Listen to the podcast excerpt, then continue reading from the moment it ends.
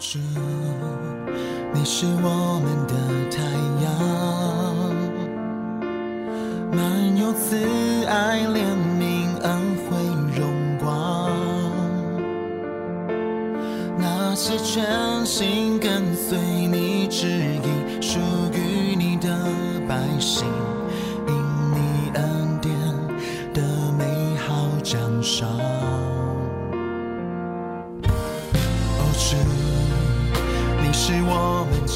救赎主。你的人亲爱的弟兄姐妹、各位朋友们，大家早安！今天是我们一月二号哈主日的时间啊、希望大家都有一个很好的精神，可以来参加主日的聚会。那我们今天要进入到的是四世纪第二章，我们要从第十节读到二十节。那世代的人也都归了自己的列祖，后来有别的世代兴起，不知道耶和华，也不知道耶和华为以色列人所行的事。以色列人行耶和华眼中看为恶的事，去侍奉朱巴利，离弃了领他们出埃及地的耶和华，他们列祖的神，去叩拜别神，就是四为列国的神，惹耶和华发怒，并离弃耶和华，去侍奉巴利和亚斯他路。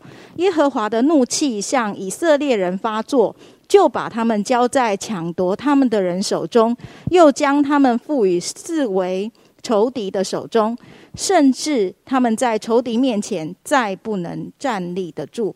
他们无论往何处去，耶和华都以灾祸攻击他们。正如耶和华所说的话，又如耶和华向他们所起的事，他们便极其困苦。耶和华兴起士师，士师就拯救他们，脱离抢夺他们人的手。他们却不听从士师，竟随从叩拜别神，行了邪淫，速速的偏离他们列祖所行的道，不如他们列祖顺从耶和华的命令。耶和华为他们兴起士师，就与那士师同在。士师在世的一切日子，耶和华拯救他们脱离仇敌的手。他们因受欺压扰害，就唉声叹气，所以耶和华后悔了。及至士师死后，他们就转去行恶，比他们列祖更甚，去侍奉叩拜别神，总不断绝顽梗的恶行。于是耶和华的怒气向以色列人发作。他说：“因这名违背我吩咐他们列祖所守的约，不听从我的话。”那今天为我们分享信息的还是黄斌长老，我们把时间交给他。好，各位弟兄姐妹早安。我想进入第二章，其实就越来越清楚。像我昨天所说的，整个四世纪的架构，整个四世纪的内容，其实透过刚才金姐为我们所念的这几节经文，其实就已经把整个四世纪做了一个总结。所以从四世纪第二章的第八节，你看一开始的时候，他们就重复耶和华的仆人嫩的儿子约书亚正一百一十岁就死了，有没有？所以整个圣经里面，其实在四世纪你会发现很多的经文，其实在啊。这个生命记里面会出现过，在旧摩西五经里面会出出现过，因为这些话都是在摩西五经当中，神曾经跟以色列人讲的，神跟以色列人立过约的。哦，我记得在约书亚记最后一章，约书亚不是跟以色列人讲说，啊，你们要选择大河那边的神，还是要选择耶和华神？你们自己做决定啊，因为他们是从大河那边过来的嘛，对不对？一直到这整段历史的背景啊，那。约书亚说：“至于我和我家，我们必定侍奉耶和华。至于你们要侍奉谁，你们自己做选择。”然后所有的以色列人，我还记得他们都大声说：“我们要必定侍奉耶和华，我们要侍奉耶和华。”这种群众的力量其实是很大的啊！当大家都喊说“我要侍奉耶和华”的时候，如果你在旁边，你说“我不想”，你敢讲吗？你当然不敢啊！所以约书亚，我觉得也很好。耶稣说：“你们不能侍奉耶和华，你们怎么能？耶和华神，你们不认识他吗？”以色列人说：“耶和华神怎样？耶和华神他是祭邪的神呢。你如果跟敬拜他，你如果爱他，你跟他立约，当你遵从他的命令的时候，他就祝福你们。可是呢，如果你犯罪了，你去拜别的神，耶和华在降福之后必要降祸给你们，所以你们要小心哦。你千万不要随便说你要侍奉耶和华。结果以色列人怎么说？我们必定侍奉耶和华，我们永远侍奉耶和。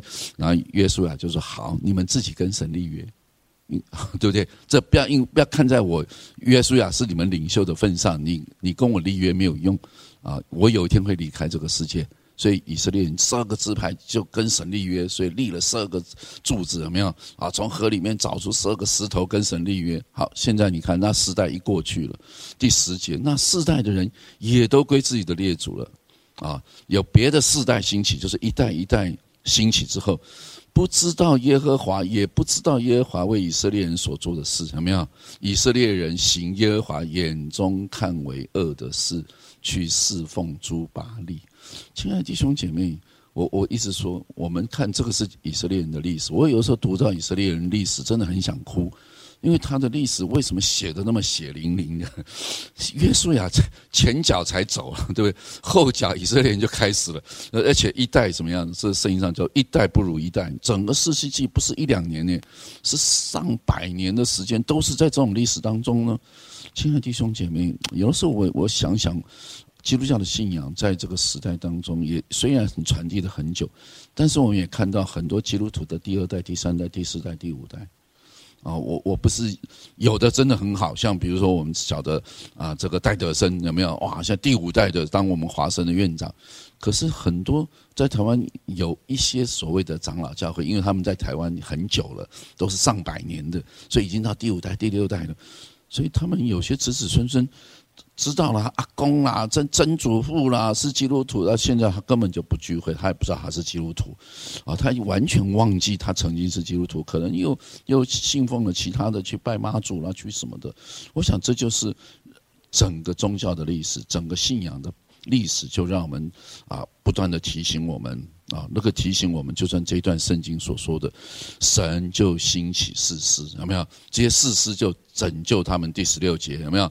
脱离抢夺他们的时候，可是他们却不听从士师，还是去拜拜别的神。我想这就是真的求主帮助我们在座的每位啊弟兄姐妹，在线上收听的弟兄姐妹，你可能是第一代的基督徒。你最重要的事情到底是什么？你已经信主了，那你最重要的事情不就把这个信仰要传递给你下一代吗？传递给你周围的人吗？结果你觉得最重要的不是啊，我好了教育我孩子成为一个怎样怎样？我想你教育你孩子，那个是我们的本分，但是你有没有把信仰传递给他？这是最重要的事情。结果以色列人，以色列人这个这个民族一直到今天，以色列人还是很强啊，不是吗？